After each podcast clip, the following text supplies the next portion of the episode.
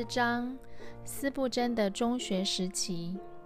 那是一所有趣的学校，规定成绩第一名的学生坐教室门口，看到老师来了要开门，让他学习服务；最后一名的学生要坐火炉边，期待点燃他学习的意愿，否则他会留在最热的地方。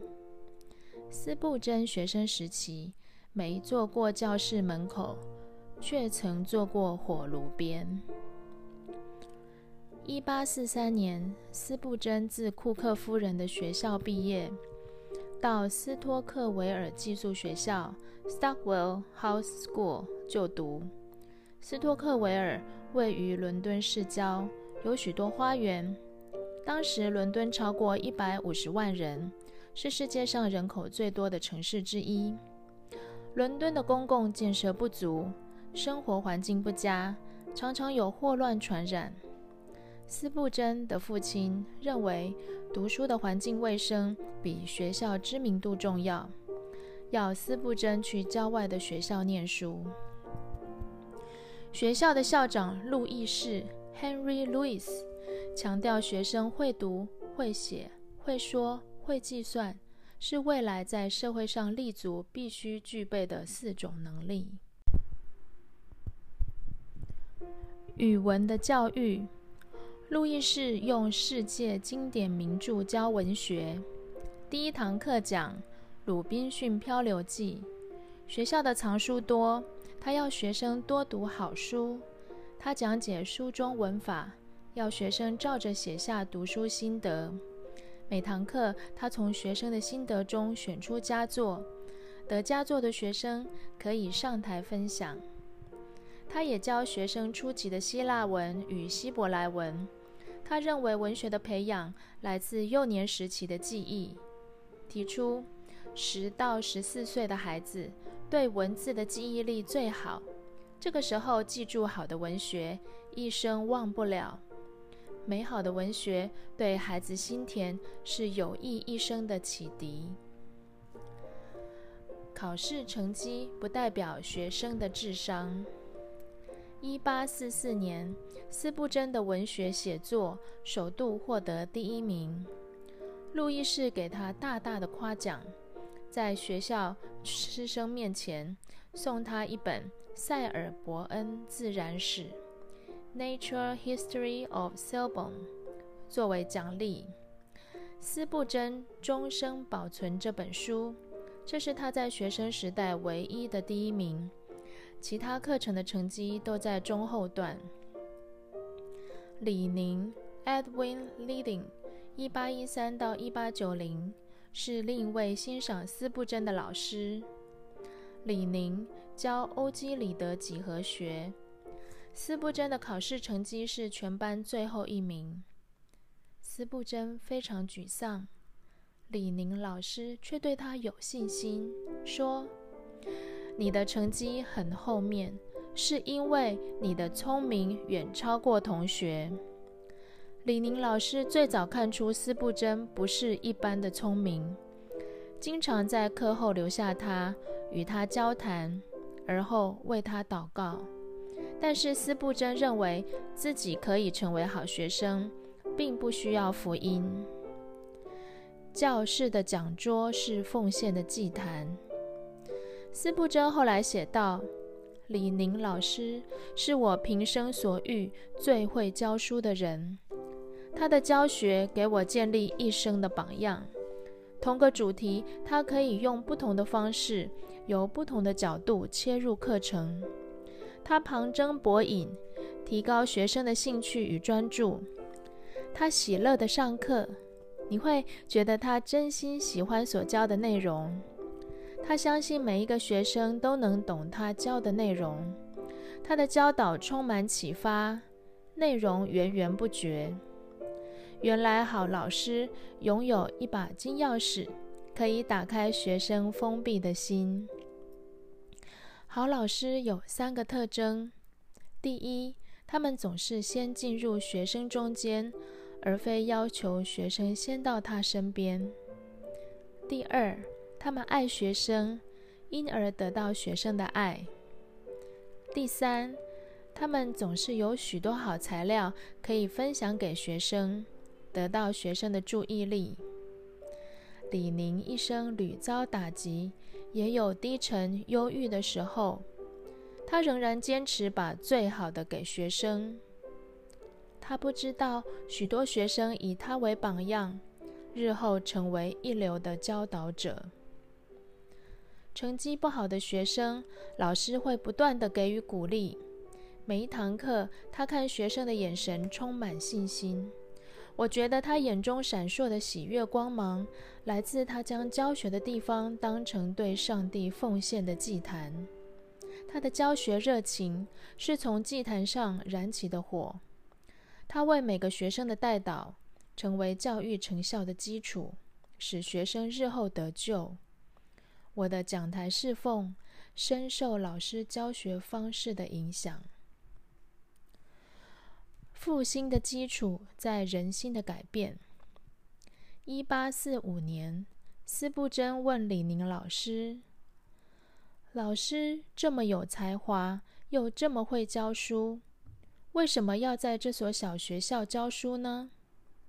李宁说：“好老师不是教很大的学校。”不是教很多学生的班，更非只教好学生的班。好老师是不断的耕耘所有学生的心田。这句话对斯布真日后的侍奉观产生深远影响。他日后写道：“属灵的复兴不在教堂的扩大，不在聚会人数的增多，不在管风琴的体积有多大。”历世历代，许多复兴的结果使教堂变大。当人注意变大的教堂后，复兴就停止了。持久的复兴是决定在有多少人心因着上帝的救恩而获得重生。上帝国度的人才，成名的传道人有一个危机：容易追逐大型聚会的讲台。满足于会众的欢迎，忽略了教会复兴的深度是在上帝与每个人生命里做工的深度。教会真正的复兴是在灵性的深度。当人心回转归向基督，就是灵性复兴的起点。为此，我传福音是高举因信称义，期待众人转向主的救恩。时代无论如何改变，愿教会能够培养三种基督徒：能够海外宣教或到未闻福音之地的拓荒者，能够站上讲台分享真理的人，与在各行各业见证主道的人。这种人如先知约拿，在大风大雨中，众人摇晃时，他能睡着。在众人争论时，他能指出这是上帝的作为。即使他落在海里被大鱼吞下，他都死不了，能靠主走出来。爱尔兰的难民。一八四五年九月，爱尔兰因马铃薯枯萎症 （Potato Blight） 欠收，造成大饥荒。英国政府自美国进口大量玉米救助爱尔兰的饥民，却导致农产市场的价格波动。穷人不止买不起玉米，也买不起其他食物。数百万人逃离爱尔兰。斯托克维尔出现许多爱尔兰灾民，他们四处游荡，有的住公园，有的以临时帐篷为家，有的四处打零工。过着极为贫穷的生活。每当斯布真经过公园，看到这些难民，心里非常同情。但是他没有什么钱可以帮助他们。斯布真为社会的不公平感到愤怒。斯布真问老师：“社会问题层出不穷，学校的教育有没有什么实质的帮助呢？”李宁回答。学校是给学生在污浊的世界呼吸到新鲜空气的地方。黑暗的时代反而是更好的教育机会。贫穷不是最大的问题，改善贫穷不在于经济与政治，在于信仰。斯布真在问：信仰如何帮助穷人？李宁回答：信仰带来上帝的祝福，在祝福的基础上耕种，一定会有收成。被剥夺受教权。斯布真后来写道：“这世界太多虚情假意的改革家，他们一方面承诺给人民更好的生活，另一方面却巴结有钱、有权势与有名望的人。他们与穷人在一起，只为博取好名声，不真心关怀穷人。他们在意的是自己的政治理念被支持，能够进入名人堂。”让自己的名字能被后人看见。穷人永远是他们鄙视的一群，他们提出的不过是改革的假象。当我信了耶稣，读到耶稣说，穷人有福音传给他们，马太福音十一章五节，我才体会，改革贫穷必须先将耶稣基督的福音传给穷人。他不只关心穷人。更亲自设下榜样。每个时代人心的改革，必从最底层的人开始。让穷人先听到福音，是信仰基督的起点。因此，所有的福音行动应该先从贫民区传起。所有教会的建筑要让穷人赶进来。